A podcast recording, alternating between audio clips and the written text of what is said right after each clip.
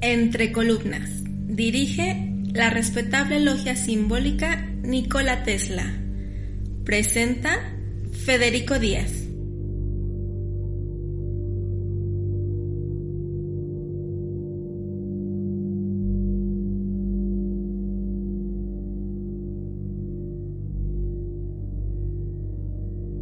El poder del mito es un viaje al inconsciente colectivo que refleja las verdades de la vida al igual que las miles de experiencias de la humanidad a través del tiempo. Quizá el mito más conocido sea el de los doce trabajos de Heracles, hijo de Alcmena y Zeus, nieto de Perseo, semidios de habilidades incomparables. Esta es la historia del experto guerrero capaz de lograr las hazañas físicas, mentales y espirituales más asombrosas. El héroe mítico que retó a la misma Gea y a sus enviados con la única finalidad de redimir su culpa. La vida de Heracles representa el triunfo del sol sobre las tinieblas, el enfrentar e integrar la sombra, como menciona Jung en su literatura, el reconocer sus fallas y asumir sus consecuencias. Sin embargo, es necesario dar una advertencia. Los mitos son parte de una tradición oral. No hay registros reales ni documentos que respalden lo comentado, así que será común que existan discrepancias en los diversos relatos. Por ello, nos enfocaremos en el común de las historias desde diversas fuentes. Este es el primer capítulo de un fantástico viaje al mundo helénico. Símbolos, interpretaciones, dioses y proezas dignas del Olimpo. Dando respuesta a una gama de incógnitas, contaremos con la colaboración de dos inspectores generales de la orden, el maestro Franco y el maestro Polo. En esta ocasión, la maestra Nora, miembro del equipo del CASA, nos llevará a conocer el oráculo de Delfos, lugar histórico de innumerables historias ligadas al mundo griego. De igual manera, del equipo base, el maestro Aldo, en la sección del bibliotecario, nos relatará el mito de Heracles, desde su nacimiento hasta el inicio de su aventura ante la puerta de Euristeo. Realizada la presentación y desde el santuario de nuestro templo en Guadalajara, Jalisco, México, les damos la bienvenida a esta segunda temporada dedicada a los 12 trabajos de Heracles. Estamos entre columnas, lugar donde converge la ciencia y la virtud. Así que sin más preámbulos, sean bienvenidos y arrancamos.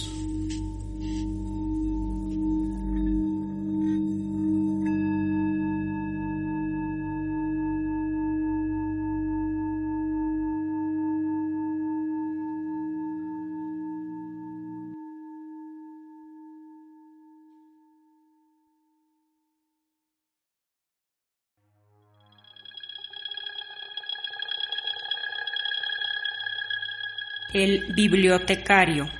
Libros y aromas de conocimiento.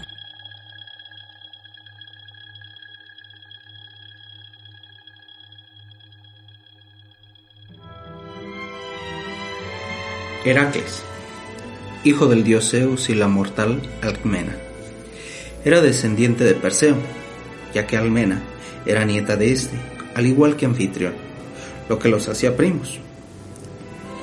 En un accidente, Anfitrión mató al padre de Almena, motivo por el que lo desterraron. Ella decidió marchar con él y se instalaron en Tebas. Al momento en que Anfitrión decide ir a la guerra en busca de venganza por los hermanos muertos de Almena, Zeus aprovecha la ausencia de Anfitrión haciéndose pasar por este y seduciendo a Almena al momento en que Anfitrión regresa de la guerra, prácticamente la noche siguiente, decide acostarse con su esposa y queda así embarazada.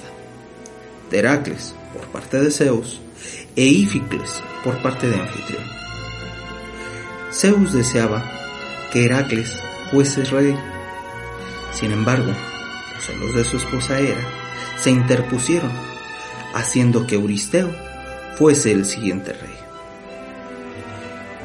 Uno de los momentos muy marcados en la historia de Heracles, siendo bebé, refiere que Hera decide enviar dos serpientes para que lo atacaran a él y a su hermanastro, pero este las toma del cuello hasta asfixiarlas. Otras versiones refieren que fue el mismo anfitrión el cual decidió tomar esta prueba para reconocer cuál de ellos era su hijo y cuál no. Más adelante se refiere otro episodio importante en el cual Heracles es amamantado por, es amamantado por la diosa Hera, la cual al descubrir quién era, decide retirárselo del pecho. Lo hace de una forma tan violenta que la leche que fue derramada es la que ahora forma la Vía Láctea. Se cuenta que a partir de este suceso, Heracles, según algunas versiones, se convierte en inmortal. Sin embargo, podemos referir más adelante que momento fundamental es la educación que éste toma. Parte de su, de su educación es guiada por, por Eurito, nieto de Apolo, el cual le enseña el uso del arco y la flecha. Autólico, hijo de Hermes, le instruye en el arte de la lucha. Castor, hijo de Zeus, le instruyó en el arte de la guerra. Y su mismo padre le enseñó a conducir carrozas. Otro de sus maestros, Lino, que era el maestro de música, al enojarse por la falta de habilidad que Heracles tenía, le golpeó y éste le devolvió el golpe con su lira, matándolo. Fue juzgado, sin embargo, las leyes que en ese momento habían cambiado le salvaron, ya que se argumentó que fue en defensa propia dicho golpe que él confirió. Más tarde, entre todos sus caminares, decidió hacer parte de una lucha defendiendo al rey Creonte de Erignio, el cual, junto con su hermano, al ganar, les entregó a su hija Megara, a Heracles y a, Eificles, su hija Pierra, con la que vivió feliz y tuvo algunos hijos. Sin embargo, como Hera seguía odiando a Heracles, le infunde a este un ataque de locura homicida, haciéndole matar a sus hijos y algunos sobrinos, según, según algunas versiones. Este arrepentido decide exiliarse y acude al oráculo de Delfos para preguntar dónde debía establecerse. Le dijeron que él debía de instalarse en Tirinto y realizar 10 trabajos por Euristeo. Al final termina realizando 12 trabajos, porque dos de estos fueron anulados. Euristeo se debía a la diosa Hera, por lo tanto, los trabajos que Hércules debía de realizar eran dedicados prácticamente a su por la cual tuvo que trabajar.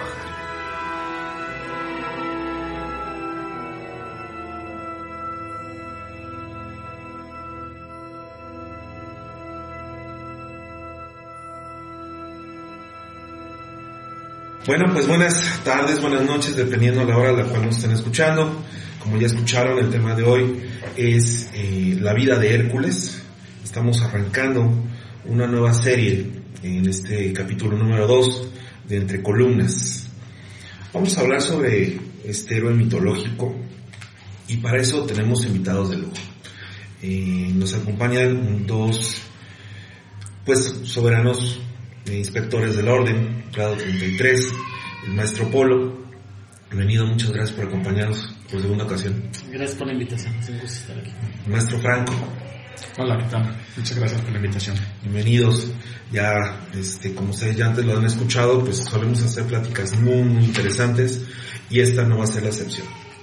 El tema de hoy, Ya escuchamos un poco sobre lo que es el mito de Hércules, lo que dice como tal la, la mitología, hay muchas versiones, hay muchas este, contradicciones inclusive entre las mismas, pero la intención es ir, eh, digamos, decodificando qué dicen esto y empezar a llegar a lo que es el aspecto simbólico.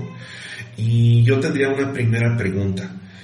Eh, ¿Por qué es importante eh, los mitos? ¿Por qué se, tocan tanto en, en, la gusta institución, por ejemplo, ¿no? El tema mítico. Bueno, eh, el valor del mito históricamente en la historia del hombre, pues ha sido muy importante porque era la forma de educar a las masas. Básicamente no teníamos los sistemas educativos, acceso a información que tenemos ahora, y los mitos siempre fueron las representaciones de valores morales que daba una sociedad en particular. Generalmente eran administrados por la religión de la zona. Ellos eran los encargados de elaborar, de difundir y dar a conocer los mitos de forma que la sociedad tomara valores acerca de lo que el mito va desarrollando, ¿no? Con sus diferentes héroes, con sus diferentes personajes, todos ellos representan sistemas de valores que se ponen en juego y que se tratan, o uno, de indicar cuáles son los virtuosos o cuáles son los que, pues a través de vicios o de faltas, conllevan a una pena o castigo. Ok. Este, ahora, el mito, en, hablando precisamente de Hércules, ¿hay algún registro o, cuál será la fuente más pura que pudiéramos encontrar este, sobre, pues sobre este héroe? Porque hasta donde yo tengo entendido, se plasmó a través de vasijas, se plasmó a través de algunas este, pinturas, eh, pero realmente mm, yo no conozco o no, sé de algún autor que de aquellas épocas que nos hable sobre Hércules. Yo creo que el problema es que en la Grecia del pasado también esta división de, no sé si sean provincias en ese tiempo, el nombre específico que tenían estas divisiones, y sobre todo la adoración que cada una de estas regiones daban a diferentes dioses, pues ahí metí un poco de eh, diferencias entre cómo se contaba o no el mito. Entonces sí, yo también lo que tengo entendido, eh, el mito está muy fragmentado, hay muchas variantes, ahora sí que depende de la región donde se extrajo, más todas las versiones nuevas que se han ido agregando pues a todo este mito. Mm, por, por mi lado, este, no, no podría yo dar a conocer una versión única y fiable, verdad absoluta sobre este mito. Sobre este mito. Ahora, Hércules. Hércules este, se le conoce como Hércules o realmente su nombre correcto debería de ser Heracles. Heracles por parte de la Grecia y Hércules por parte de Roma. Sí. Eh, hablando de, de, lo que es su vida como tal, él es, eh, es nieto de Perseo que Perseo también fue un hombre, un, héroe, este, y hasta donde tengo, este, estamos escuchando y tengo entendido, Zeus deseaba precisamente tener un hijo que fuera el máximo gobernante, que viera también por los hombres para que los hombres siguieran adorando a los dioses.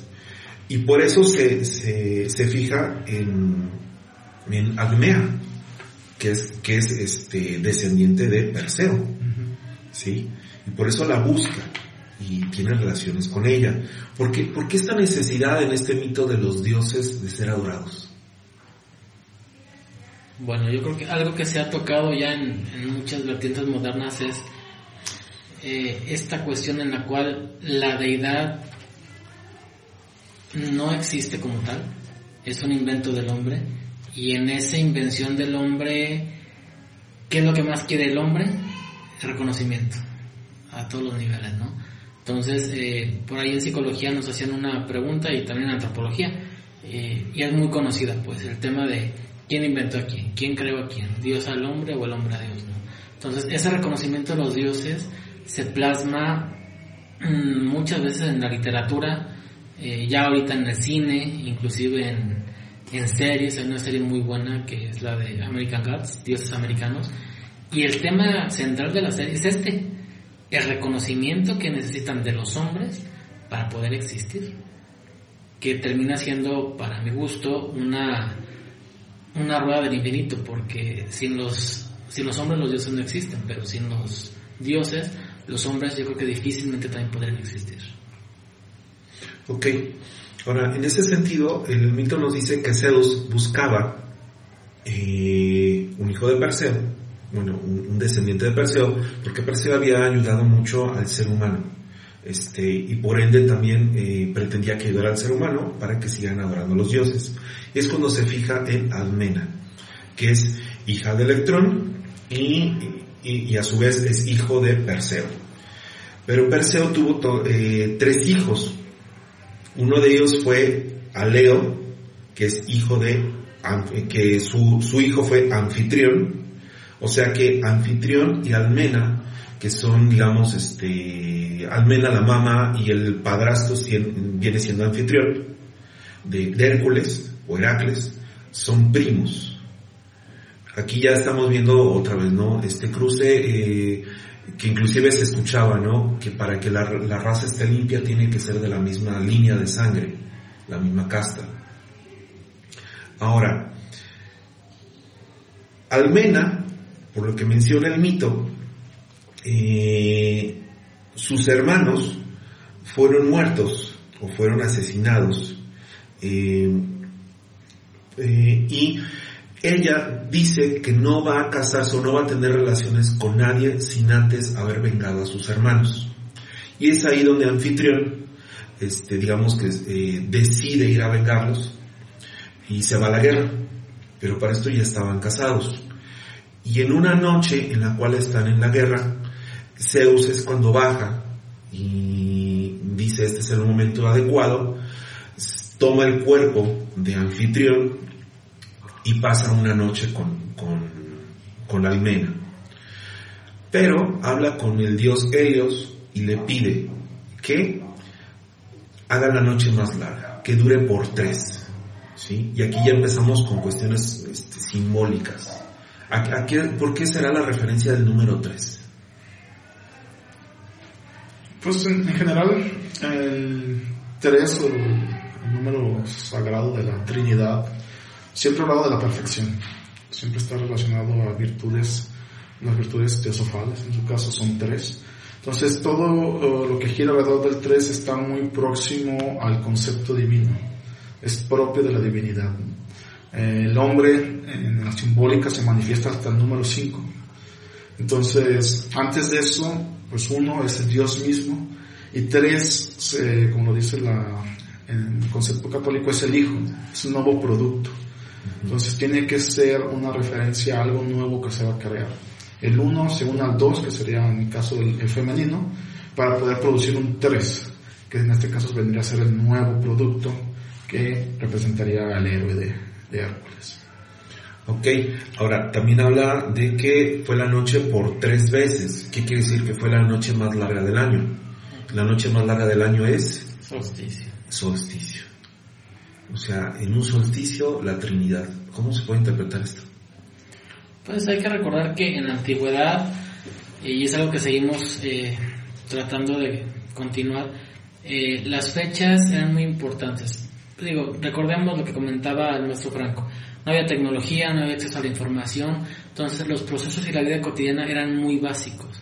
Eh, tan básicos que hablamos de la sobrevivencia, hablamos de un trato cordial entre ciudadanos o entre miembros de un pueblo y en esa referencia hay dos, hay dos vertientes por lo menos. Una que es eh, el engrandecer los actos de la naturaleza eh, por sí mismos, por lo que te implican a tus sentidos. Una noche más larga, un día más corto, este, una nevada, una lluvia, una fecha para cultivar, una para cosechar. Entonces, este, uno es el engrandecimiento de estos eventos como algo divino y la otra es precisamente ya como un rol divino eh, darles el respeto y el valor que se merecen. Recordemos que si hablamos de solsticios, hablamos de una fecha o de fechas que son eh, valoradas y que son mm, festejadas en muchas culturas, no nada más hablamos de la cultura griega. Entonces eso nos da la pauta de ver lo universal que son estos eventos y cómo los seres humanos los interpretaban y los magnificaban y los respetaban. Ok. O sea, eso también, bueno, en masonería también celebran los solsticios. Pues básicamente la, ahora sí que el lema del triunfo del sol nos habla del solsticio. Entonces, eh, Heracles al ser un concepto arquetípico solar, pues tiene que representar el triunfo del sol. Posiblemente la referencia simbólica se adecua para enfatizar el valor solar, que tendría en este caso el mito de Hércules. Que bueno, este, este valor solar o este triunfo del sol eh, también es tomado por, o bueno, tocan el tema lo- los egipcios, con el viaje que hacen los faraones, ¿no? Que, con su famoso libro de los muertos, o Quetzalcóatl. Pues el sol es la fuente de vida de la tierra y el hombre sabiamente lo ha seguido para poder predecir ah, cuándo sembrar, cuándo los animales se reproducen. Entonces, la vida misma del hombre como progreso de civilización se basó en una perfecta observación y predicción de los ah, efectos de las temporadas, de todo el movimiento solar, de cuando estaba la primavera, el otoño, el verano, el invierno, o sea, todo la- el éxito posiblemente de una sociedad primitiva dependía de ese conocimiento para poder pues, tener el alimento suficiente para mantener a su sociedad. Por eso, perdón, por eso vemos cómo las religiones se alinean a estas fechas, no al revés. Ok. ¿sí? Entonces vemos actos simbólicos muy importantes en las principales religiones cercanos a estas fechas o en estas fechas en particular. Sí, digo, el ejemplo que tenemos a la mano el catolicismo, cómo supuestamente nace Jesús en esta fecha en particular. Ahora, ok, por un lado tenemos el catolicismo con el nacimiento de Jesús y aquí en el mito estamos hablando de que es cuando se engendra a Hércules. ¿Sí? Este, supongo que debe de significar distintas cosas. Eh, ahora, si él está engendrado en nuestro calendario actual el día 21 de diciembre, que es el solsticio, que dependiendo del año más o menos, al final del día, es un día más, un día menos, eh, nueve meses después, ¿qué signo zodiacal sería? Estamos hablando de diciembre, Es Capricornio. Capricornio. Sí, avanzaría hacia Pisces, no, Acuario, Pisces, Aries, ah, Tauro, entre Tauro y Géminis. Entre Tauro y Géminis. Y, y no sé si esto tenga también algún significado de por qué Hércules tenía los atributos que tenía. Pues en el concepto de que si fuera, eh, le estamos dando un valor muy humano. Ujú. Pues, al poner todos estos, estos Ok. argumentos estamos dándole un valor muy humano a un mito que posiblemente, y lo más seguro es que este personaje físicamente no haya existido. Pues es un mito. Entonces, pero haciendo el juego simbólico en esto, eh, debe ser cerca de la primavera, que quería propiamente eh, celebrar a Aries y lo que vendría siendo Tauro, ¿no? Cuando el sol está en toda abundancia. Porque en la primavera, aunque en el inicio todavía el clima, sobre todo en el sur norte, aún sigue siendo frío y eso, Ujú. no es hasta mayo que también muchas, sobre todo los judíos, los judío cristianos, pues celebra, pues ahora sí que la Semana Santa y esto, que es cuando ya verdaderamente la vitalidad del sol se siente, ¿no? O sea, el calor, las flores, todo esto ya está en un punto de, de vitalidad. Posiblemente sea también parte de eso. Como te digo, en general lo que representa es ese concepto solar, hace énfasis. Eh, las cuestiones más humanas o con las que tratamos de aproximarnos simplemente hacen el juego de sentirnos propios del mito. Ok. Porque si el personaje no se humaniza, ¿cómo yo o va a tener trascendencia para mí? Si el mito solamente es de un dios, ¿yo qué papel podría tener en eso? Es algo muy similar y que también eh, a partir de los griegos se ve en la evolución de la conciencia humana. Esto, los dioses se aproximan a los hombres, entonces los hombres pueden aproximarse a los dioses. El caso eh, particular es Heracles, que es un dios. Tiene que demostrar a través de una serie de trabajos de desarrollo que puede llegar a alcanzar la potestad de un dios, similar al mito como lo hace Jesús el Cristo. O sea, desprenderse de su parte humana. Exacto, pero en el argumento del mito, el humano tiene acceso a eso. No es un mito donde ya eres un dios y como tal funcionas, ejerces y manifiestas la facultad de un dios. Y todos los que son humanos están excluidos por autonomía de ese mito, de esa vivencia, de esa trascendencia. En estos mitos donde se empieza del humano, todos los humanos estarían invitados a tener la posibilidad de realizar o emular el trabajo y por lo tanto tener acceso a la trascendencia. O sea que es un modelo a seguir. Sí, de hecho, y de hecho este, esta cuestión aspiracional se manifiesta en religiones, en corrientes espirituales, este, regresando un poquito a, la, a, la, pregunta de quién creó a quién, viene relacionado con esto, o sea, ok, yo creo a Dios, yo como ser humano va a tener mis características, mis facultades, pero aparte es algo a lo que yo quiero llegar. Pero en ciertas situaciones no nada más es que quiera llegar, puedo llegar. ¿Por qué? Porque lo dice el mito, lo dice el libro, lo dice el texto, lo dice el rabino. y Entonces, se convierte, se convierte en una cuestión, yo creo que en su momento muy motivadora y muy motivante a nivel social, este, pero que parte del encanto, lo comentaba Franco, es que es un mito.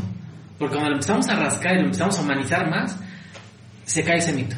O sea, fechas, eh, si era de tal signo, si era, se te va, no a ti, en lo general yo creo que se va cayendo y se va desgastando ese mito y pierde esa magia o ese poder que tiene el propio mito. O sea, lo que alguna vez escuchaba que platicabas, nuestro Franco, el mito a nivel inconsciente.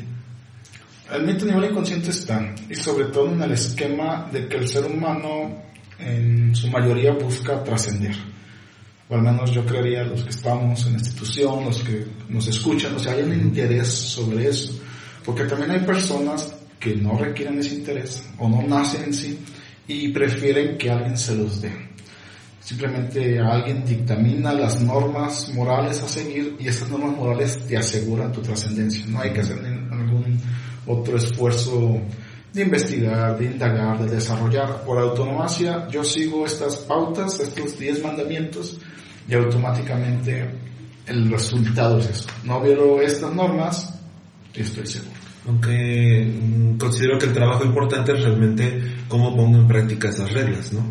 Entonces, son las preguntas que se hace a alguien que busca o tiene esa inquietud en el desarrollo de su persona. Okay. Ahora, regresando una vez al mito, este, voy a hablar de, situaciones que fueron pasando en, la historia este, y, quizás como a veces pasa, no queremos ver cosas donde no existen, pero quizás empezamos a poner atención eh, o no ponemos atención a cosas que realmente son importantes. Menciona el mito que este Zeus se presenta ante la mamá de, de Heracles, Mena, y le entrega una copa, una copa de oro, como símbolo de triunfo y demostrando que había sido vengado sus hermanos. ¿Tendrá algún significado una copa? Porque el mito dice una copa, pudo haber dicho traigo la cabeza de uno de los, de, los asesinos, puedo traer una espada ensangrentada, etcétera, ¿no? Y aún así, eh, buscándole eh, eh, estos significados, ¿tendrá algún significado que haya sido una copa? Pues en general la copa es el receptáculo y recibe algo eh, importante, dígase el vino, dígase sangre. Al final de cuentas, eh, al hacerla de oro, pues también hace un énfasis sobre todo de que es algo valioso.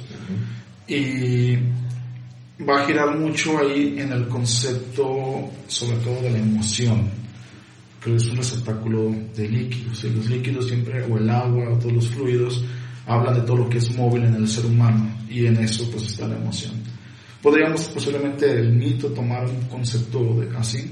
Lo que sucede mucho es que mm, tendríamos que también tener conceptos ah, de contexto de la época, Por ejemplo, voy a, voy a usar uno, eh, se dice la caja de Pandora, ¿no? Los mitos griegos. Sin embargo, la caja de Pandora nunca existió, Sí. sino que era una ánfora, que en, en Grecia se utilizaban mucho estas ánforas para O transportar sea, todo. era una caja en realidad. Era una caja, pero contextualmente para narrarlo con el uso de nuestro lenguaje moderno y eso, se va distorsionando tal vez el mensaje. Y el símbolo también cambia. En el fondo sí es algo que contiene, sí es algo que está reteniendo, pero es una significante muy diferente. Una caja generalmente Ujú. se utiliza para objetos sólidos Ujú. y una ánfora que hablaría de objetos líquidos estamos hablando de emociones. más móvil, entonces mm, que puede cambiar su forma más fácilmente. Ujú. Entonces todos esos valores simbólicos, ah, desgraciadamente los, los perdemos con la pureza del lenguaje de quién lo redactó, con qué sentido lo redactó, porque Claro. obviamente lo está redactando para manifestar un pensamiento. No por eso pues ya perdimos todo, sino que tenemos que dar pasos detallados, ¿no? Todo el contexto previo y posterior y al hecho, qué fue lo que habló. Si esa copa vuelve a aparecer en el mito, pues habría ya A ver, ¿de qué diría algo más, ¿no? Claro. O que ella lo usó para él, también Ah, añadiría al concepto. Entonces, pero difícilmente un, un pequeño Elemento dice algo. Ajá, y sobre todo un pequeño chispazo del elemento, una, como si fuera una fotografía del mito, a veces es difícil de hilar. Ok. Ahora, aquí vamos a meter otro, otro elemento que menciona de la misma noche. Nos dice que fue en luna nueva. O sea, que en el cielo no había luna, no se veía, pero estaba presente. ¿Esto cómo interferiría? Hablando del mito, de que estamos hablando que es solsticio, estamos hablando que la noche más larga, por tres, y sin luna. Que la luna Creo también... que sigue haciendo énfasis a la oscuridad, ¿no? A lo profundo, dígase, del inconsciente, de los temores, de que el hombre ve que el sol se aleja y que le teme, y usando la misma frase de, de lo que es el solsticio, el triunfo de la luz. Y para el hombre, simbólicamente, la luz es el sol, es el conocimiento, es la virtud, es todo lo bueno. Entonces, este hijo viene a representar el- la lucha que va a haber entre esa oscuridad, donde es engendrado, es engendrado en lo más oscuro, pero de ahí va a tener todos los atributos para ostentar una luz interna que se tiene que El desarrollar. triunfo de la luz una vez más sobre la oscuridad, ¿no? O sea, parte de lo, de la profundidad, de lo que se desconoce, este, y se ilumina para salir como tal. Ahora, en este mismo mito ya menciona que eh, Anfitrión, por su cuenta, es en esa misma noche él logra ganar la batalla y regresa victorioso. Pero en el camino se encuentra con un adivino que le dice que pues precisamente en su lecho eh, estaba su esposa con Zeus.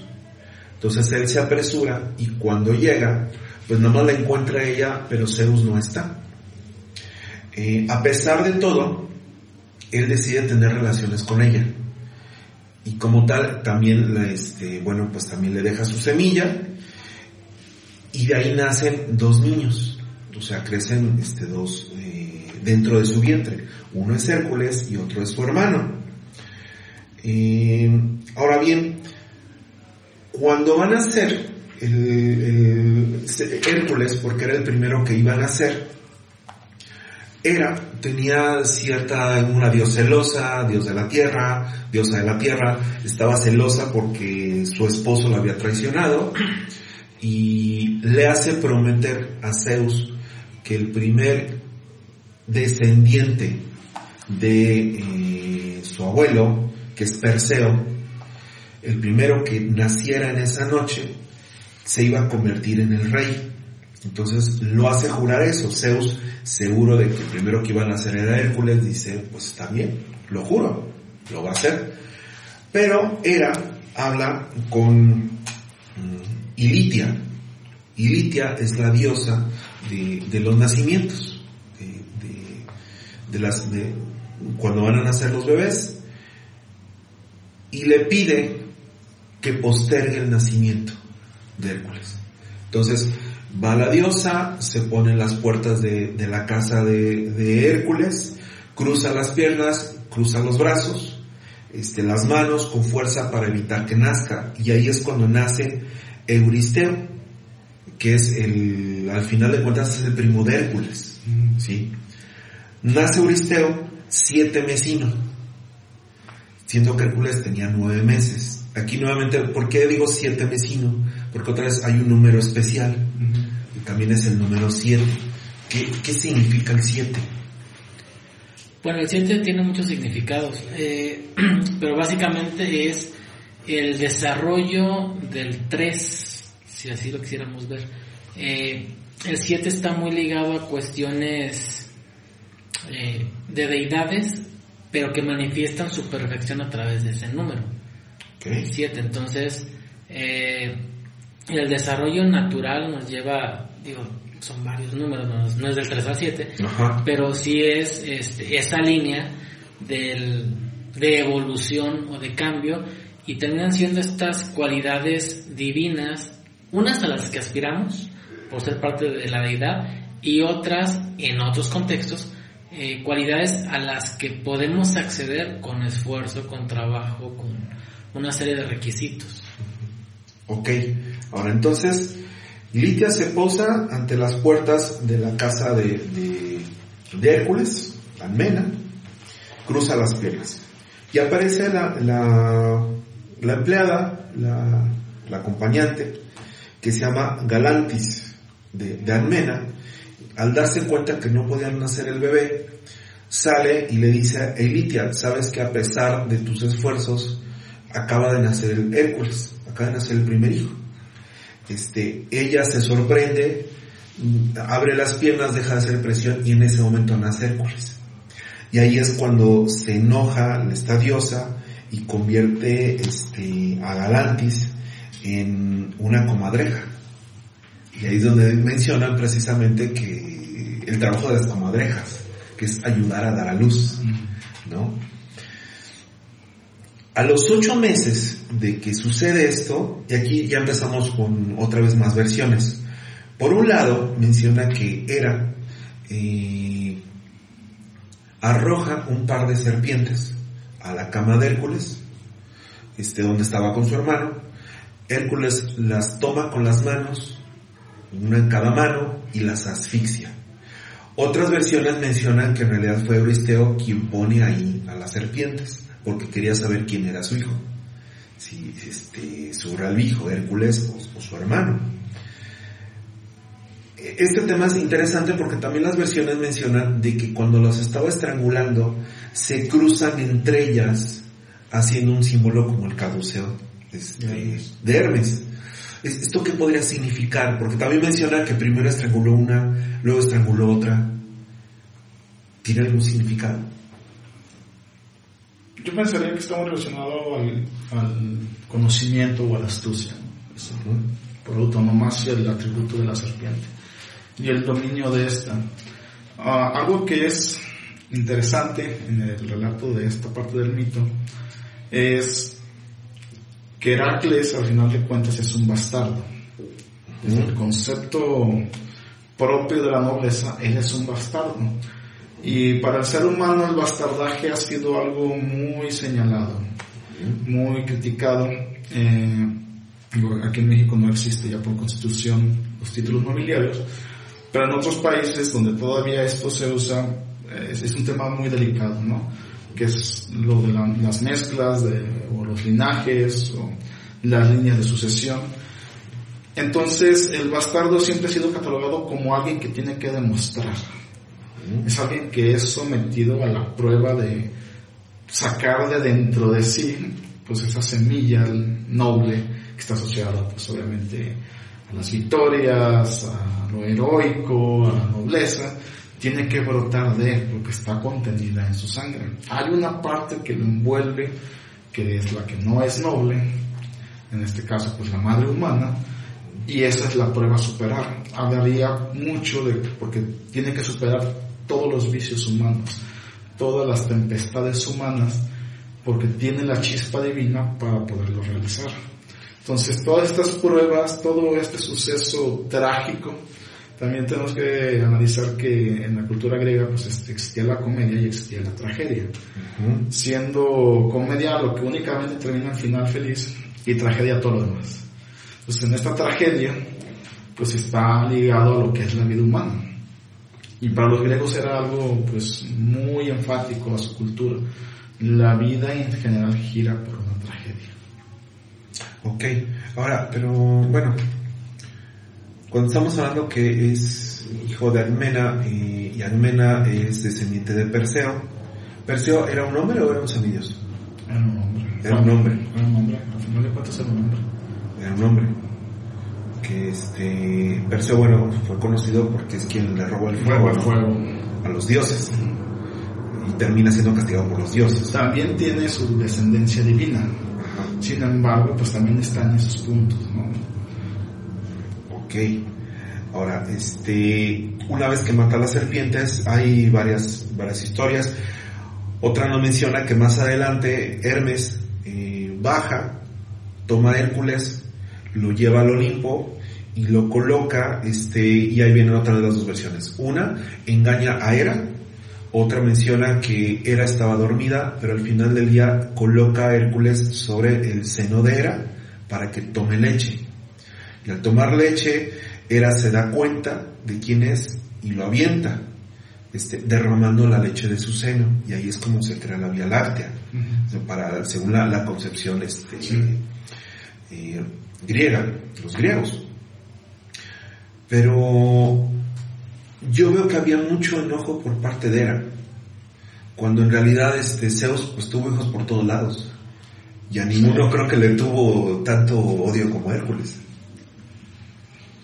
Que, que, y al final se termina nombrando este, la gloria de Hera, que es el significado del nombre de Yo creo que gira mucho en ese concepto que hablaba del bastardaje.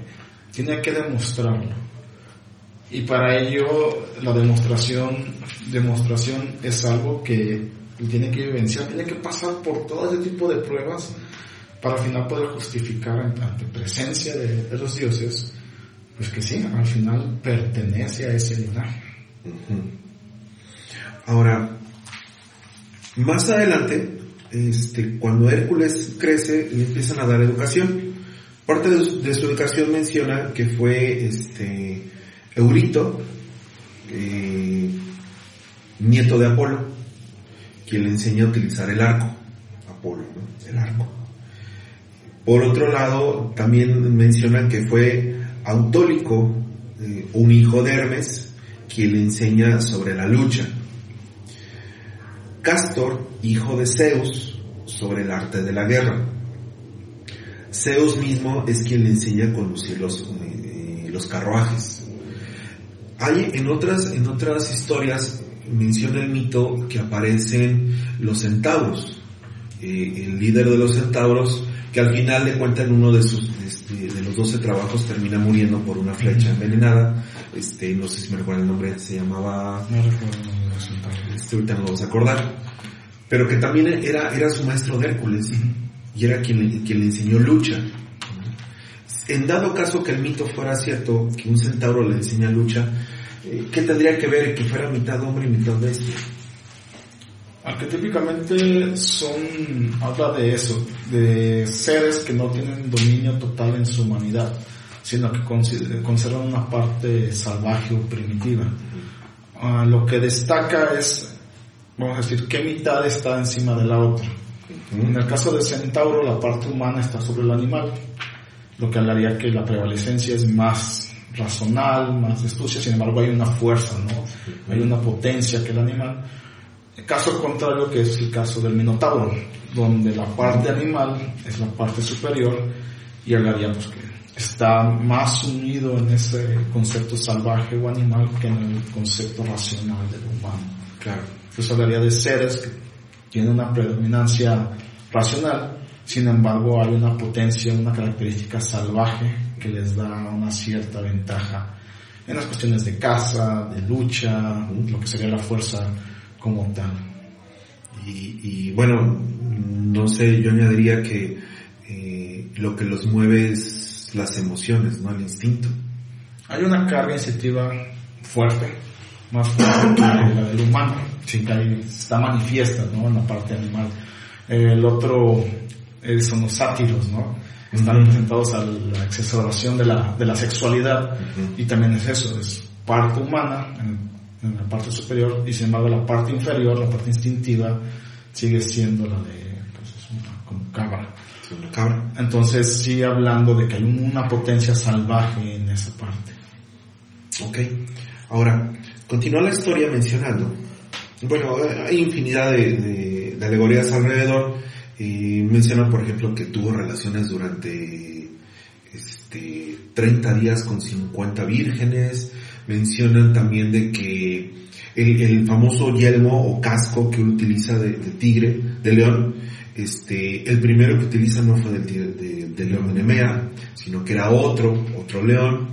Pero al final del día, eh, el mito menciona, y yo creo que aquí es donde podemos entrar un poquito más, termina dominado bajo un veneno, bajo una poción que le da Hera y cae en la locura. De tal manera que termina asesinando a su esposa y a sus hijos. Ante esta situación, él eh, pues se siente mal, se siente desconsolado y busca redimirse. A lo cual él, él acude al oráculo de Delfos.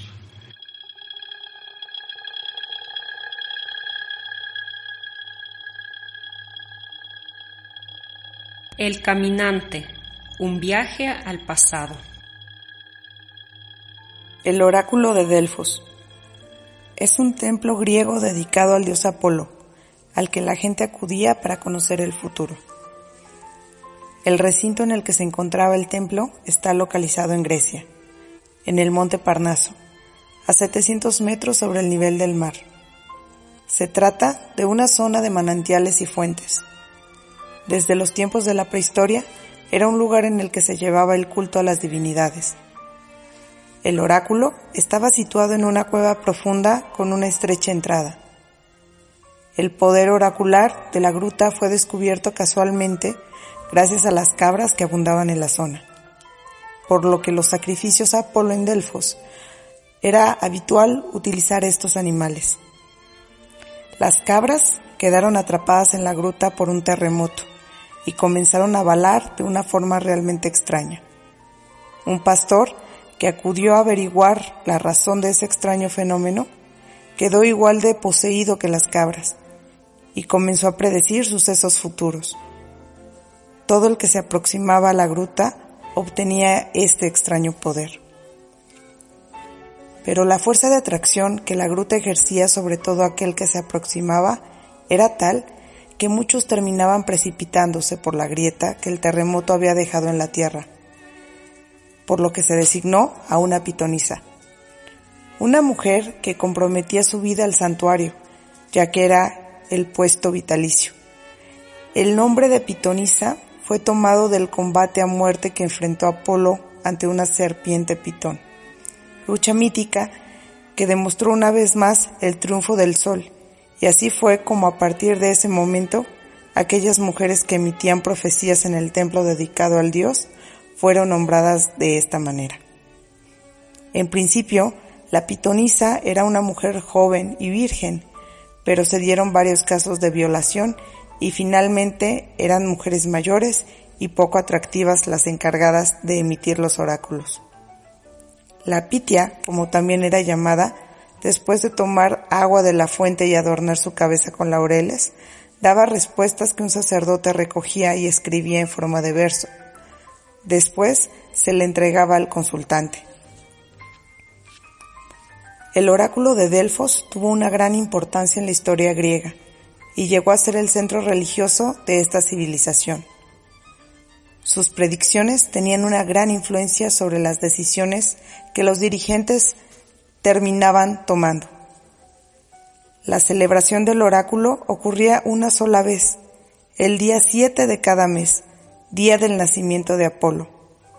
A él acudían gentes de todas las clases que debían realizar primero un sacrificio y después pagar las tasas económicas para poder entrar, siendo por fin recibidos por la pitonisa.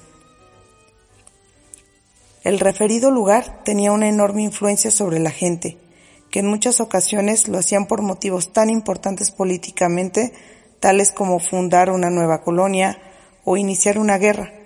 Por este motivo, los sacerdotes del oráculo tenían un gran poder, como se ha demostrado en numerosos casos a lo largo de la historia helénica. El santuario también atraía a los intelectuales. Plutarco fue sacerdote, Pitágoras adiestró a una sacerdotisa, Sócrates ironizó, asegurando que el oráculo le había nombrado el más sabio entre los hombres, gracias precisamente a reconocer su ignorancia. Es difícil saber por qué cosechó Delfos un éxito mayor que el de otros centros religiosos, como los oráculos de Zeus en Olimpia o Dodona. La frase inscrita en el oráculo de Delfos se ha ganado el más alto prestigio filosófico, puesto que encierra en unas pocas palabras un profundo significado que trasciende el tiempo. Menciona, te advierto, quien quiera que fueses, o tú que deseas sondear los arcanos de la naturaleza, que si no hallas dentro de ti mismo aquello que buscas, tampoco podrás hallarlo fuera. Si tú ignoras las excelencias de tu propia casa, ¿cómo pretendes encontrar otras excelencias? En ti se halla oculto el tesoro de los tesoros. Oh, hombre, conócete a ti mismo y conocerás al universo y a los dioses. Ficino nos dice aquí que conocerse a sí mismo es la vía regia para la gnosis, la gnosis de la divinidad, puesto que el alma es divina y en ella está impresa una imagen de Dios. Sería mucho más fácil e impráctico buscar la divinidad en otra parte, en algo más remoto, cuando se tiene un acceso interno inmediato. En su comentario al banquete de Platón, traza otra forma geométrica, esta reunión interior con la divinidad, diciendo lo siguiente.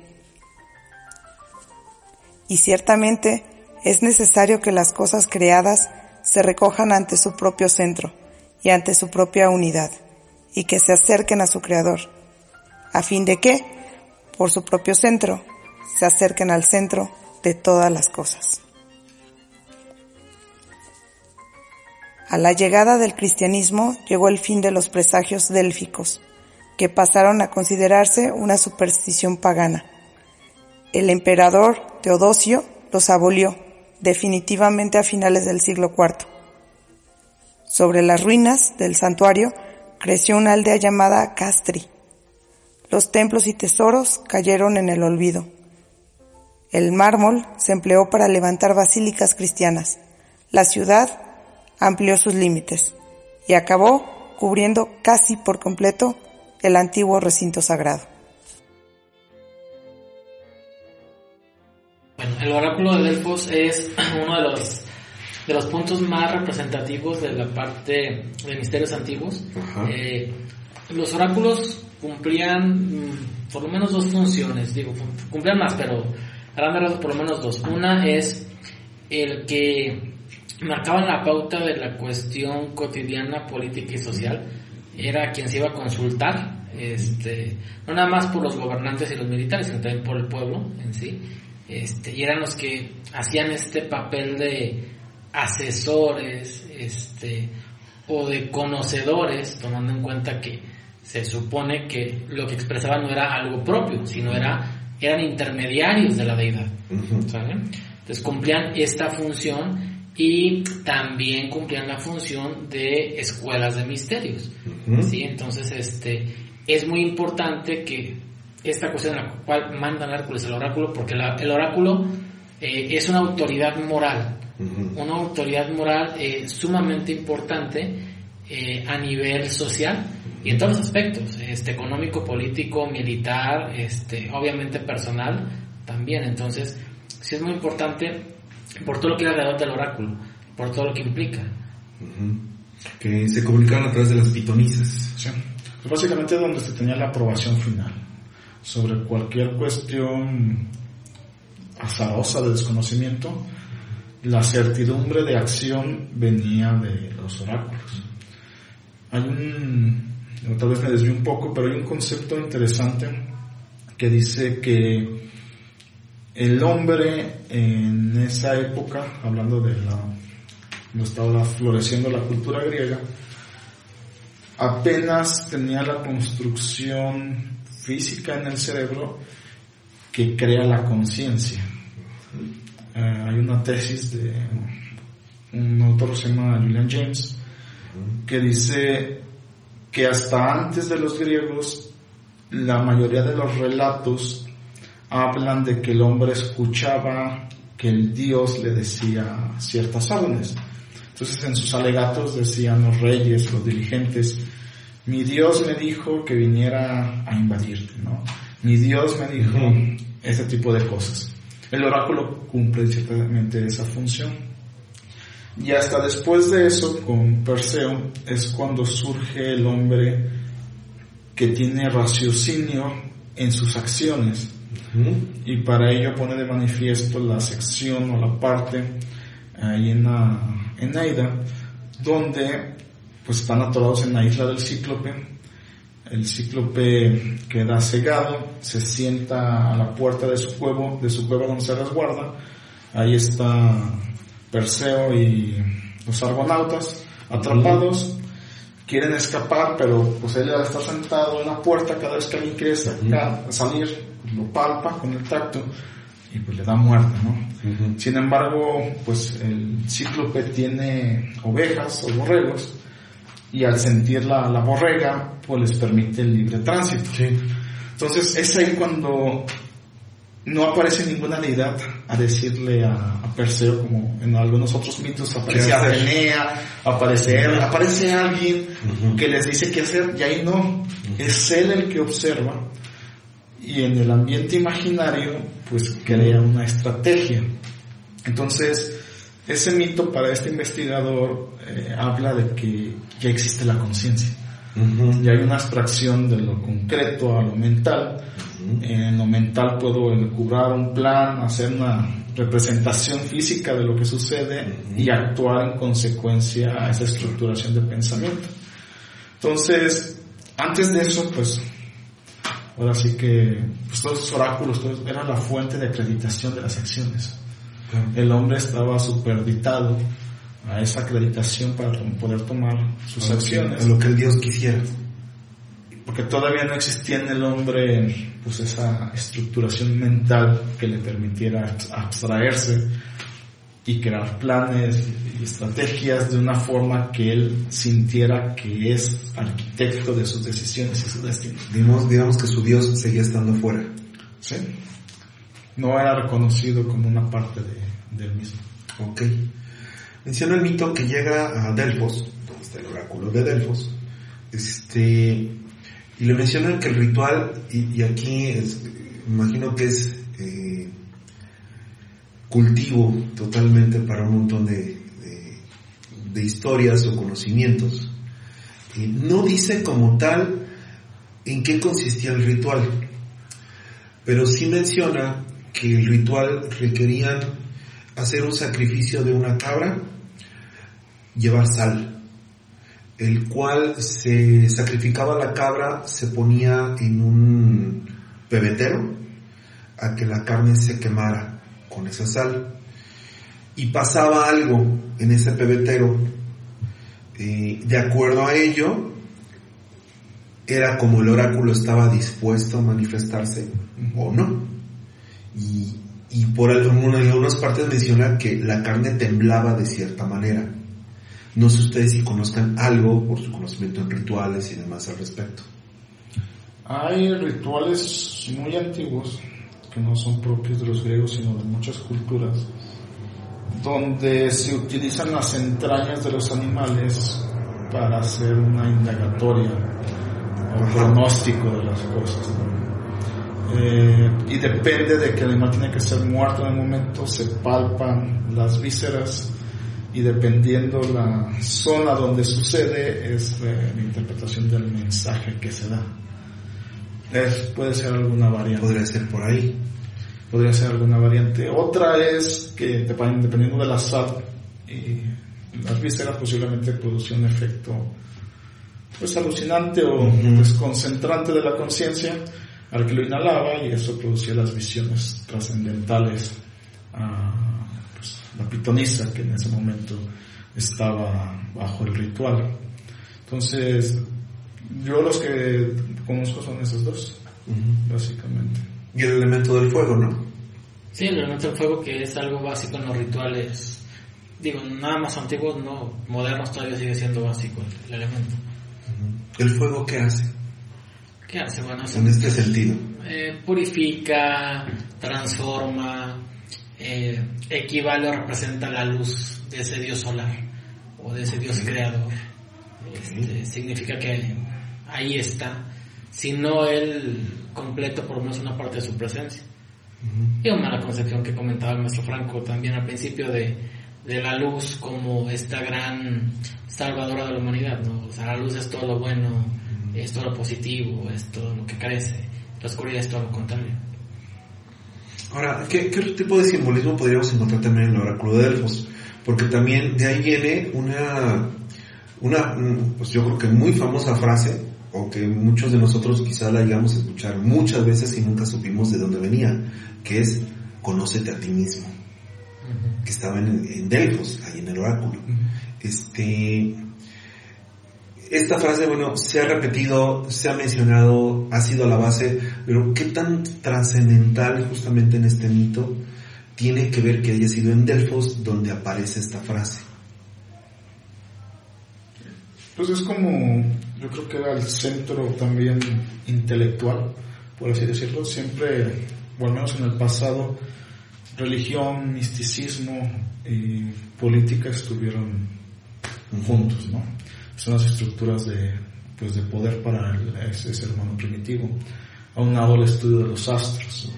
Entonces, donde quiera que hubiera un centro religioso, nosotros tenemos todavía, eh, conservamos ese, esa estructura. Si vas a muchas de las ciudades, al menos aquí en, México, está la catedral y enfrente está Palacio de Gobierno. Entonces, eso ha existido en la humanidad hace bastante tiempo.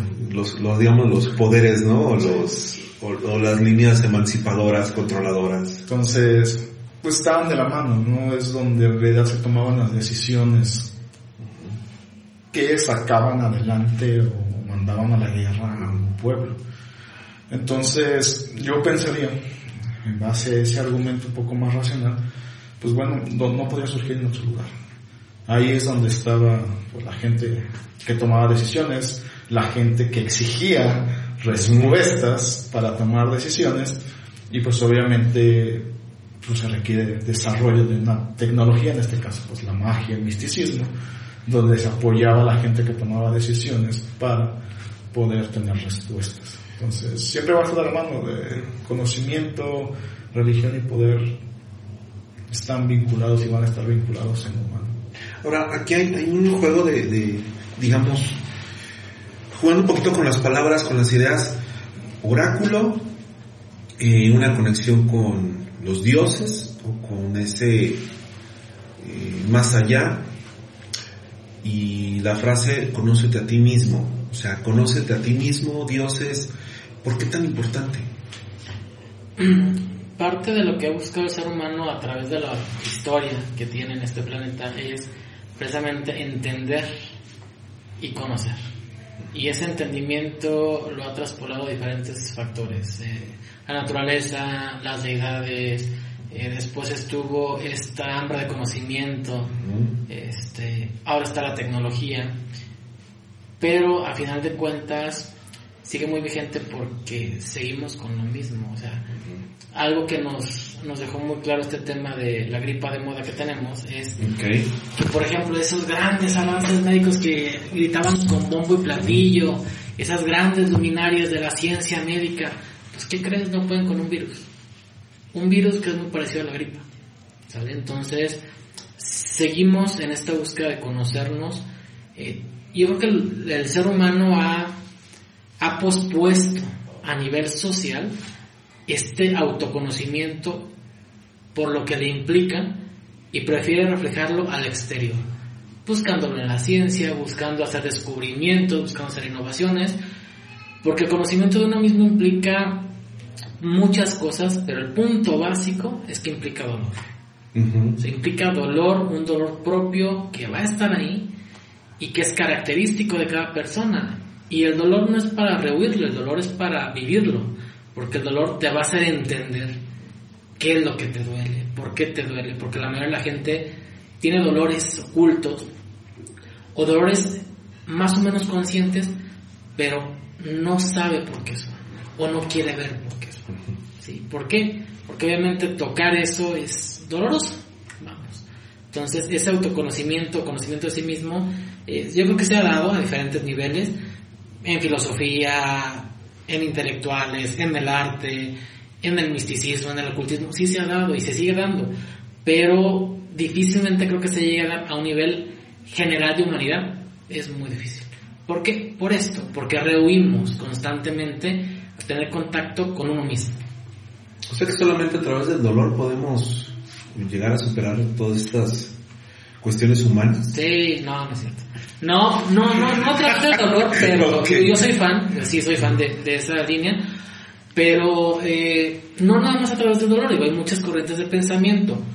Tristemente, algo que es muy característico de la sociedad occidental es esta postura de huir a la realidad, de no querer ver la realidad.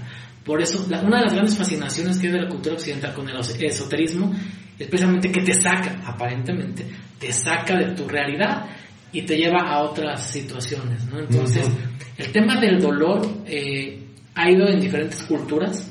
Eh, yo sí lo considero como una parte muy importante porque diferentes culturas lo han sustentado, o sea, no es nada más de que, ah, si te voy a hacer sufrir para ver cómo te va, no. O sea, hay culturas desde los faquires, este, en Oriente, hasta cuestiones como, este, ya que en Occidente la noche oscura del alma, que habla de dolor y que es una práctica, es una cuestión netamente occidental, eh, ligada netamente al dolor, y va por ahí, pues entonces algo a lo que no puedes rehuir es al amargo de la vida. Entonces, ¿cómo lo vas a enfrentar? ¿Cómo lo vas a vivir? Yo creo que ahí es donde viene realmente un cambio o un estar en tu zona de confort. Porque lo más cómodo es seguir donde estamos, sin movernos, sin arriesgarnos, sintiéndonos cómodos y que nos hagan sentir cómodos. Pero eso no te va a hacer crecer, de ninguna manera. El dolor, nuestro Franco. Yo creo que la connotación dolor tiene varias significantes y las cuales tienen que entenderse y desarrollarse correctamente. Empezaría primero con qué produce el dolor. Entonces, el movimiento mismo produce dolor físicamente. Sí, hay un desgaste. Entonces, en ese sentido, siempre va a estar ligado todas estas pruebas de dolor a un esfuerzo. Y en ese esfuerzo o en la completar el esfuerzo es donde se manifiesta el dolor. No es que el dolor como tal sea el, objetivo, sino que realizar el esfuerzo al que se opone un dolor es lo que nos hace trascender. Entonces sí, nosotros lo sabemos, ¿no? Amarlo siempre va a haber, hay que terminarlo. Uh, rigor siempre va a existir y hay que estar listo para él. Pero no por ello quiere decir que todo tenga que ser por ahí. También sabemos que hay clemencia, que hay perdón, que hay eso. Pero aún así, el acción, la acción clemente es dolorosa para alguien. Para el que perdona, para el que digiere el proceso complicado y acepta parar toda la dinámica de, de problema a costa de una mejor solución o una solución apacible. Entonces siempre va a existir como tal, pero no con, con hecho que se, quisiera que se entendiera que es, tienes que sentir dolor, sino que es parte de lo que en el proceso se va a manifestar, porque el esfuerzo como tal al cuerpo físico, al cuerpo mental, al cuerpo emocional, le causa un dolor. Ese movimiento es lo que causa un dolor y es lo que manifiesta en realidad que nos estamos moviendo. Platicaba con un hermano, sin decir nombres, que quedamos un poquito en la polémica sobre que él hablaba sobre la columna de, la, de, la rigidez, la severidad. de la severidad, Sí, ahí el maestro Polo se acaba de poner ahí una columna. Y la otra columna, La misericordia. la misericordia. Él, él decía, es que hay que trabajar con la columna de la misericordia. Yo le decía, es que muchas veces misericordiosamente hay que saber cortar una cabeza. ¿Por qué? Porque de esa manera evitas dolor. Sí. Y él decía, no, es que también es misericordioso. Por ejemplo, si ves un animal herido, es regalarle la muerte, porque está sufriendo y no va a salir de eso. Entonces realmente la misericordia para quién es? Para, en este caso, el ejemplo del animal o la persona, o para ti que no te atreves a manejar la otra columna. Sí, el tema de la misericordia es complejo y más porque en Occidente partimos de una visión idealista muy centrada en el catolicismo. Digo, nos guste o no nos guste, mayoritariamente han, se ha impuesto mucho de la ideología, entonces la misericordia va muy vista como esta parte totalmente blanca, pura y ajena a dolores y que es la expresión más pura del amor, ¿no? Cuando realmente la misericordia, como comentaba el maestro Franco, este, y tú también, llevan una parte de severidad o de dolor o de las dos. ¿sí? En el tema de misericordia tendremos que to- tocar el tema de la compasión. Y la compasión realmente vivida implica que te pones en los zapatos del otro. Entonces, ¿qué crees? Si el otro está sufriendo y está llorando y le está doliendo, tú vas a llorar y vas a sufrir. Entonces, va ligado a esta cuestión de misericordia. ¿sí? Y definitivamente las, las dos columnas tienen que ser manejadas. Las vivimos, es que eso es lo que de repente me desespera a mí con la gente. Eh, las vivimos en lo cotidiano, pero cuando ya lo queremos que lo hagas consciente para un proceso tuyo propio, ahí es cuando respingan. No, a ver, espérame, o sea, tienes dolores. No, pues que sí, ok. Tienes misericordia. No, pues sí, ok. Pues ahora nada más, enfócate. Hazlo consciente, enfócate, vívelo. No, es que me duele. No, es que no quiero. No, es que. Eso es lo. Por eso decía yo hace rato, o sea, mm, queremos ver como Santo Tomás, pero, pero quiero que me demuestres. Ok, ya me lo demostraste, ok, pero quiero que no me duela. No, no se puede. O sea, no, no, no existe todavía eso. Yo creo que, digo, enfatizando, es como también lo, lo menciona Jung, la sombra o la parte dolorosa o la parte oscura o todo eso no se destruye, se asimila. O sea, hay que trabajarlo. Entonces, al trabajarlo, uno toma dominio sobre ese dolor, sobre esa estructura oscura y deja o pierde su fuerza contra uno. Uno ya es dueño de, puede actuar con libertad, puede tomar juicios, que al final de cuentas es la parte entre si severo o clemente es alguien toma un juicio. Se puede decir que gobiernas a tu demonio. Pues te gobiernas a ti mismo, que era lo, con lo que iniciamos toda esta plática. Necesitas conocerte a ti mismo porque el que va a tomar las decisiones de su vida es uno mismo. El que es el juez, o debe ser el juez imparcial de las decisiones de su vida, en base a si va a haber severidad o va a haber clemencia, es uno mismo. Pero si no me conozco, si no entiendo mi función trascendente o realización o al menos de paz familiar, lo que sea, ¿cómo voy a poder tomar decisiones? Ok, entonces digamos que de alguna forma el conocerte a ti mismo en el oráculo nos invita a eso. A que iba a iniciar un proceso de Hércules en el cual tenía que conocerse a sí mismo. Tener que conocer los límites de su capacidad para poder obrar correctamente. Ok.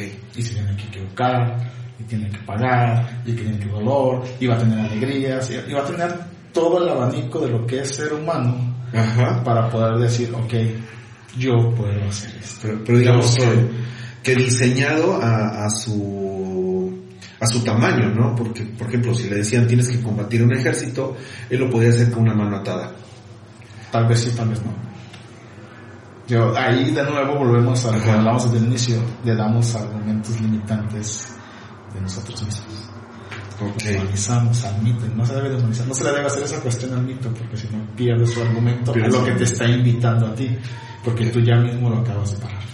Sí, digo, parte de este autoconocimiento tiene dos rubros muy importantes. Uno es precisamente el conocer los límites, sí, obvio, pero también es la invitación directa a que rompas esos límites. O sea, no puedes romper algo que no conoces. No puedes sobrepasar algo que no tienes ni idea que está ahí. La- en términos superarte, ¿no? Exactamente. Si no sabes cuál es ese límite, no puedes ir más allá. Así es. Eso te lleva a esforzarte. Sí, hay una frase, creo que ahorita recuerdo el autor, pero habla de ese concepto, dice, es un mito, es humano, me pertenece. O sea, yo soy parte de eso, todo eso lo, puedo vivir yo. Los mitos lo que hacen, y lo mencionaba al inicio, es la invitación a lo humano, a lo humano que se realiza a través de esa manifestación de la prueba. Entonces, todos los mitos al final hablan en el arquetipo inconsciente del hombre de las cosas de los hombres. No nos es desconocido el mito. Tú puedes plantear una de las problemáticas de Hércules a tu contexto, a un enfrentamiento de cierta forma, y- al final es una representación arquetípica de ese mito. Todos los mitos, como fueron escritos por humanos, son humanos, nos pertenecen y podemos vivirlos y con sus conclusiones. Generalmente el mito nos platica la conclusión de triunfo, pero existen mil y un relatos más donde no se triunfa. No, no, exacto, exacto. Y posiblemente nos toque alguno de esos. Que no ha sido escrito. ¿Quién quiere esc- escribir sus derrotas? Claro, claro.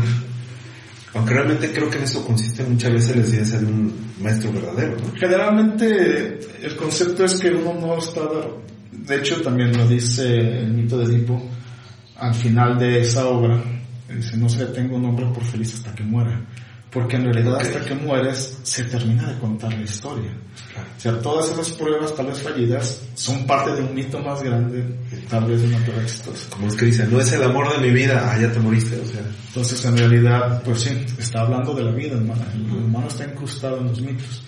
Hay una obra del, del héroe de las mil caras, ¿no?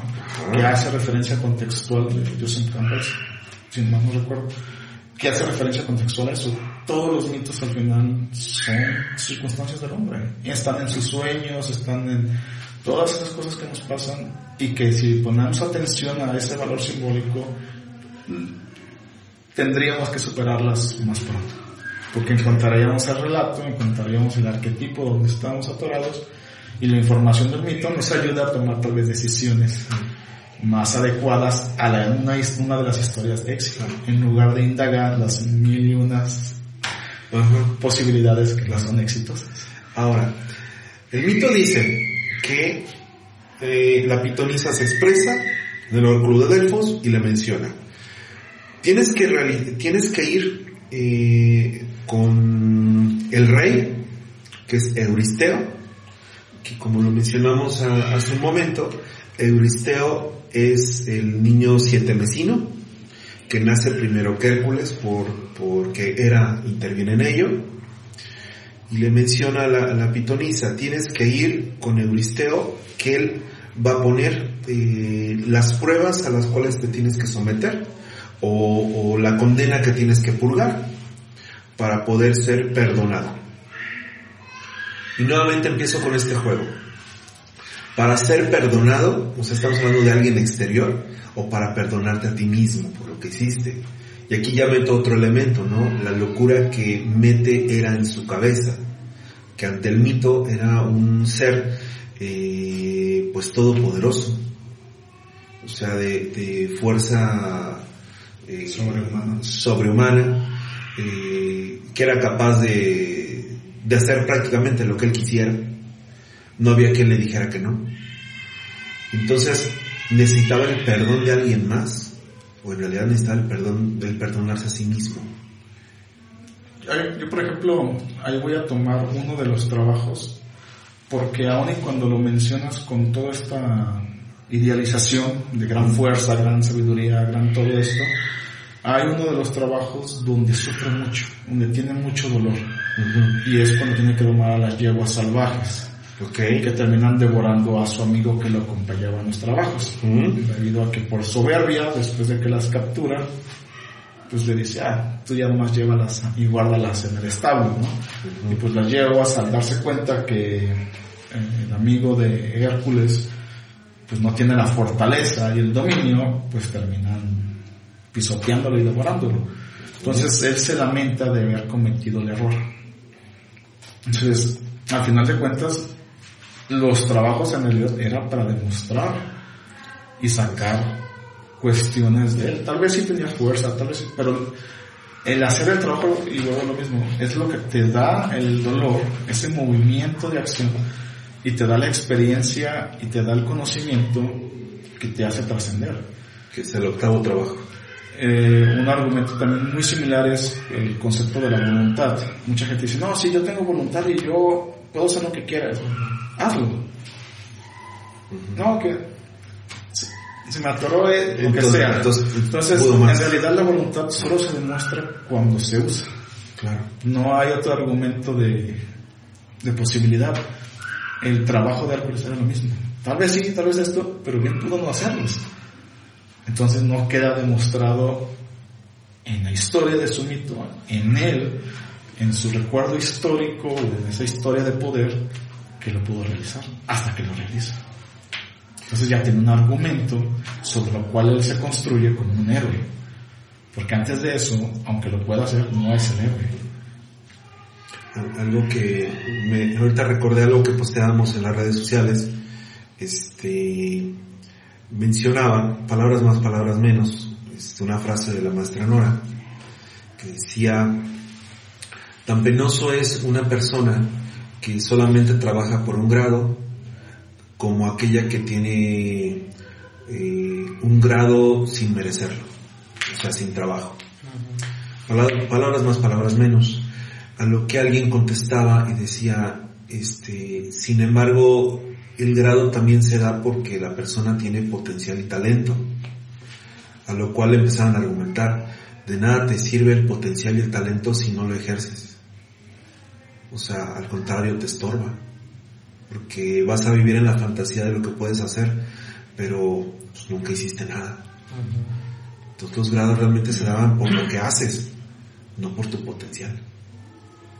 Este, me, vino ahorita la memoria esto que estás mencionando, no sé si sea correcto. Es algo similar. Al final de cuentas, en, otro argumento que se utiliza mucho, que es la, historia de poder, que uno se apoya para poder convencerse de hacer cosas o tener facultad o creérsela, como dicen por ahí, en realidad necesita un, un antecedente de hecho. Y ese antecedente de hecho te brinda bastante pues, poder como tal para poder tomar acciones. Eh, el argumento que ahorita hay algunos pensadores que quieren echar abajo de los estudios, ¿no? Okay. dicen que ya no se necesita estudiar para hacer las cosas. Okay. Más o menos tienen que hacer algo, aunque sea empírico en el hecho, ¿no? Sigue siendo un estudio. Sigue siendo un estudio. Pero en realidad uno no lo puede hacer si no hay un precedente. Sí, de la nada. Eh, eso es, al menos en humano, eh, es necesario, ya sea estudiar ya sea practicar, investigar, lo que sea. Tal vez la crítica se debe decir a la autoridad que gobierna el, darte el papel. No es una cuestión edípica. Tal vez, pero en realidad sí se necesita un antecedente para cualquier área, ¿no? Eh, vamos desde lo más material, que sería un área de trabajo, cuerpo físico, culturismo deporte, no puedes hacer lo que un deportista de alto nivel hace no hay un precedente previo de trabajo que él lo tiene representado en todo eso. Y eso es lo que también mentalmente le da un argumento a decir, voy a romper la siguiente marca, voy a... O sea, esa parte cuerpo-mente es donde se vincula en la historia. Tanto en la mente de que hay un antecedente de la realización del esfuerzo como la preparación del órgano físico por el hecho repetitivo del manifestar el esfuerzo. Y lo mismo es con muchos de nuestros logros en institución. No puedo ostentar miles de cosas cuando tengo carencias de los valores filosóficos y morales de cada uno de los grados, porque nunca los ejercité. O sea, al momento que se ha puesto bajo una prueba donde argumentativamente el grado que ostento dice que debo tener las facultades, pues se va a ver el vacío automáticamente. Entonces el potencial pues sí, es meritorio para tal vez la selección, escoger a la gente, indicarles el camino que tienen que recorrer, darles las herramientas para el desarrollo, porque tienen el potencial para hacerlo, pero no es la venia para tener o ostentar algo. Claro. Esto, digo, yo sé que en otros lugares muy lejanos suele suceder al interior de las logias, pero este hay historias de estas, ¿no? Las logias. Claro, claro, digo, hay que recordar algo que ha, ha recalcado Franco a lo largo de la transmisión. Eh, todo esto está hecho por humanos. Esto nos da un margen de error muy amplio. El humano no deja de ser subjetivo, no deja de ser emocional, no deja de tener una historia de vida.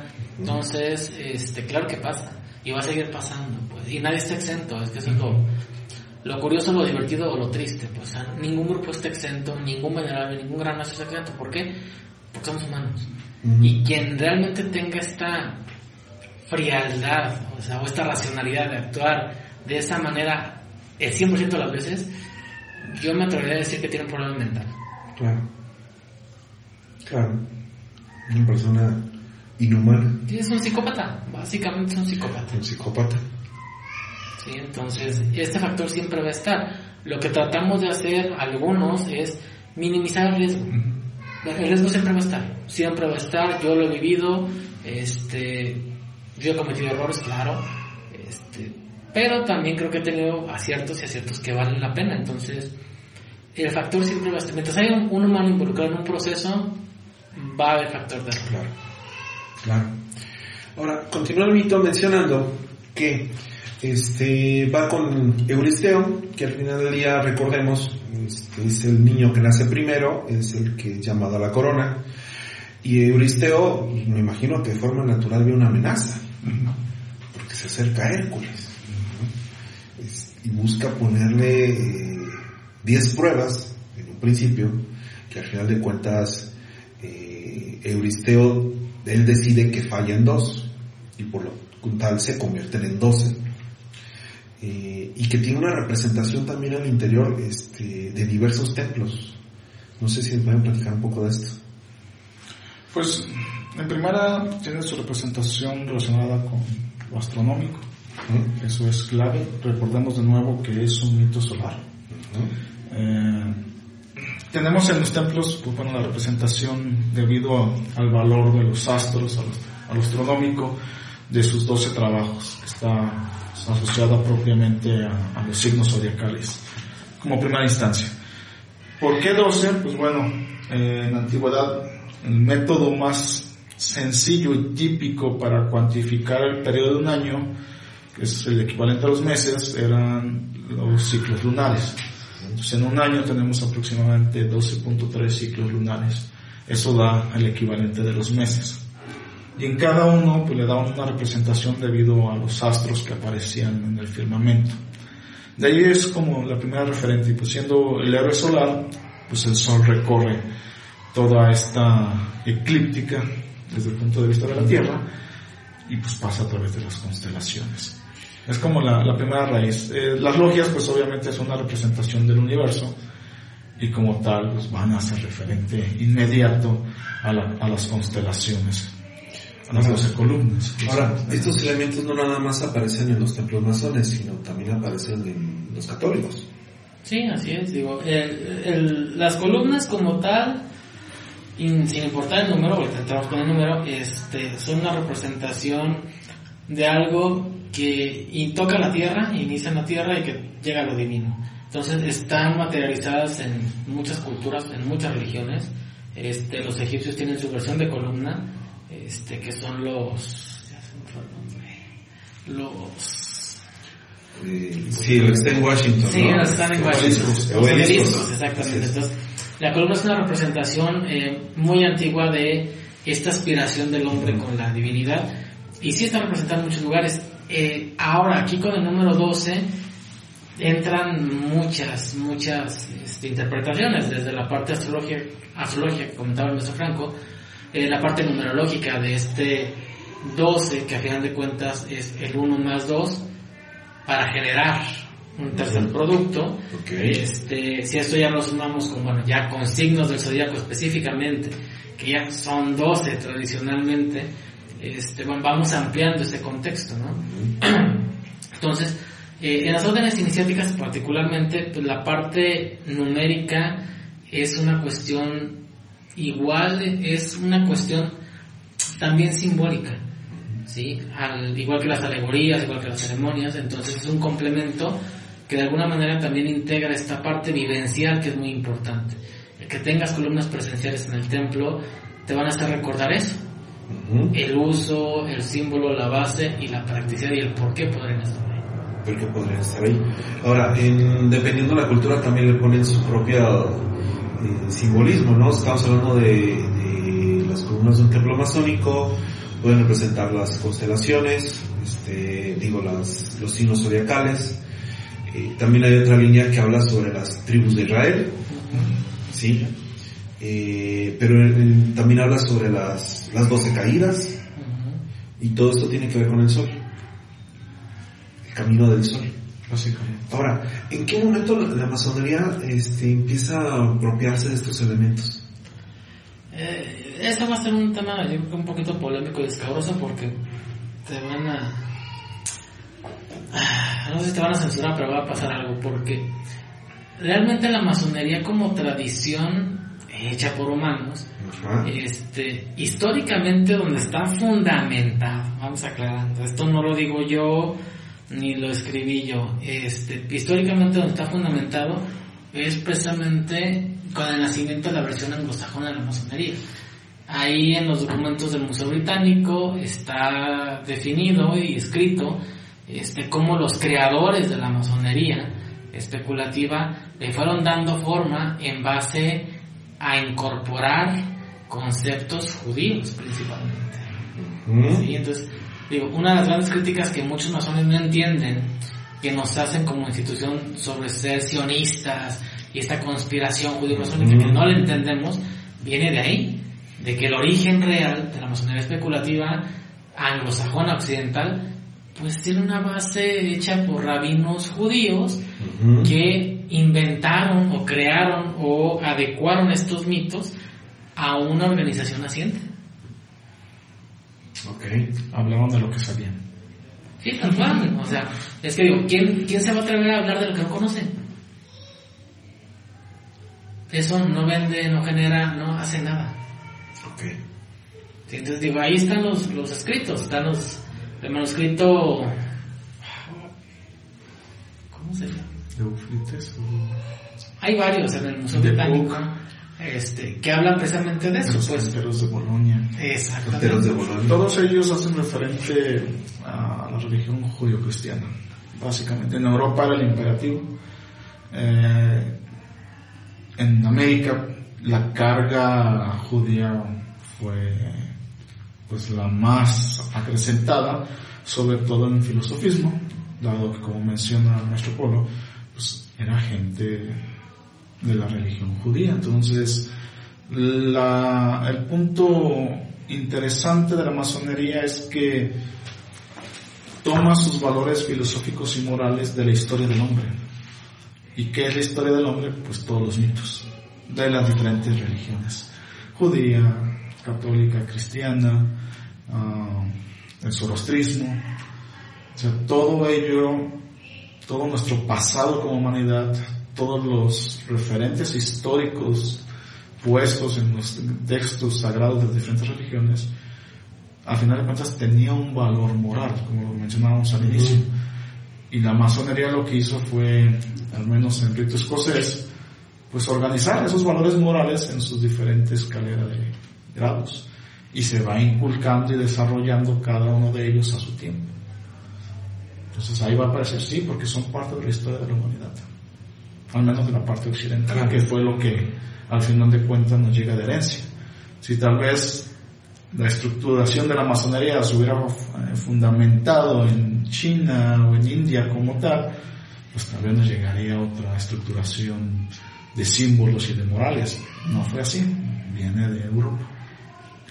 Ahora, en, ese, en esa línea simbólica, Eh, y ya prácticamente cerrando el primer episodio de esta, esta segunda temporada dedicada a Hércules, a Heracles, eh, hay dos líneas eh, por medio de las cuales se desarrollan los trabajos, con distintos órdenes en cuanto a los trabajos. el primer trabajo, que en esta ocasión y es la línea que vamos a tomar, es el león de Nemea. Pero no sé si nos pudieran compartir por qué de estas dos versiones o, o qué tienen que ver, por qué la alteración. A lo que yo tengo entendido, eh, existen muchas versiones, no solo dos. En cuanto al orden, ¿no? En cuanto al orden. ¿Por qué? Porque algunos templos de algunas regiones tenían un mito, ahí en sus grabados. Otro templo tenía otro, tal vez el mismo modificado. Entonces, al final de cuentas, como no hay un libro como tal, no hay un texto fundamental, vamos a decirlo así, sino que son recopilados de losetas, de grabaciones, de estas ánforas, pues en realidad no tenían, o no hay un indicativo hasta lo que yo sé ahorita del orden cronológico de los sucesos.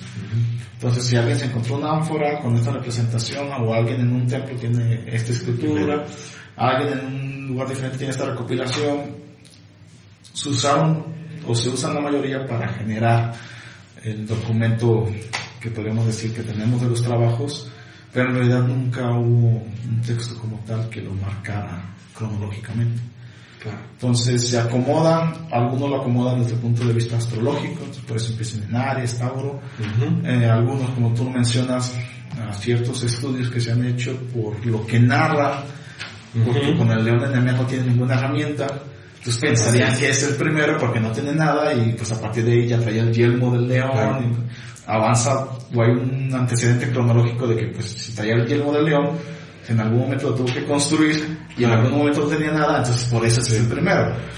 Es como un poco de cómo se ha dilucidado el, suceso. Pues, o sea, si pusieran primero, por ejemplo, el trabajo que para nosotros sería el número dos, que es el, este, la, la, la el monstruo de varias cabezas, la Lerna, la era de Lerna, este, ahí ya menciona que llega con un yelmo, porque si no el, el, ácido le podía caer y lo podía deshacer, entonces de dónde sacó el yelmo, ah, entonces tuvo que ver algo previo. Entonces, más que nada es por eso, las herramientas o la cronología histórica de lo que se va narrando es lo que ha dado discernimiento a qué fue primero que, que otro trabajo. Sin embargo, pues también desde un punto de vista relacionado al astronómico, pues hay un orden. Hay algunos que desde un punto de vista simbólico, por darles que primero va el agua, luego la tierra, bla, bla, bla, le puede dar otra interpretación. Sí, este, yo creo que hay mucho valor en, en todas ellas, pero no perder de el piso de que también cada trabajo individual nos habla de un conocimiento. Claro. Y eso pues también nos blindaría un poco de, la cronología que nos causa algún problema. O sea, al final de cuentas es rescatar lo importante de cada trabajo. Y eh, este, este es un tema que se llega a tratar al interior de las logias. Sí, digo, depende, no puedo asegurártelo porque a fin de cuentas algo que es muy cotidiano es este tema, esta concepción de que las logias simbólicas son independientes. Entonces tienen una independencia en cuanto a temas, aunque tienen una base, la mayoría pues. Este, es un tema que es muy idóneo para el tema de logias simbólicas, sí lo es. Este, en el caso de la logia en la que yo trabajo en particular, te soy sincero, no lo habíamos tocado como tal. Ahorita con la nueva veneratura que está arrancando funciones, sí está contemplado y está contemplado como un ejercicio que ella ya ha realizado en otros lugares, entonces sí se, sí se trabaja. Ok, va, bueno, ya que nos estás de, revelar, va a ser una mujer quien va a tomar la veneratura. Sí, en la oficina que trabajo yo eh, va a estar una mujer como venerable, es la primera veneratura que hay de mujer en esa logia. Sería, sería excelente en la próxima episodio que nos pudiera acompañar. Desde ahorita hacemos la invitación. Ah. Ojalá pueda acompañarnos. Este, entonces, a manera de, de conclusión, estamos hablando que el primer trabajo que le dice Bristeo es vas a cazar al león de Nemea, eh, el cual ya platicaremos en el próximo episodio. Euristeo, pues obviamente al ver a Hércules se queda, supongo que espantado, asombrado, nervioso. Eh, es algo que también hay en pocos libros, literatura sobre Euristeo, eh, porque cada vez que llegaba Hércules después de haber superado una prueba, hacía cosas Euristeo, a veces se enterraba, a veces se ponía debajo de una tina de, plomo o de cobre, este, y ya poco a poco vamos a ir desenmarañando esto.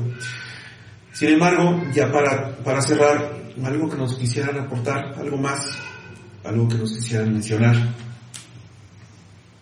Yo creo que este tema, pues, obviamente va a dar para platicar ya viendo a detalle los trabajos, pero mi invitación siempre es, tratemos de, de conceptualizar lo más que se pueda eh, el entorno de cómo surgió, darle ese espacio de que es un mito, no tiene que cumplir todas las leyes físicas y humanas como tal, sino se desbarata.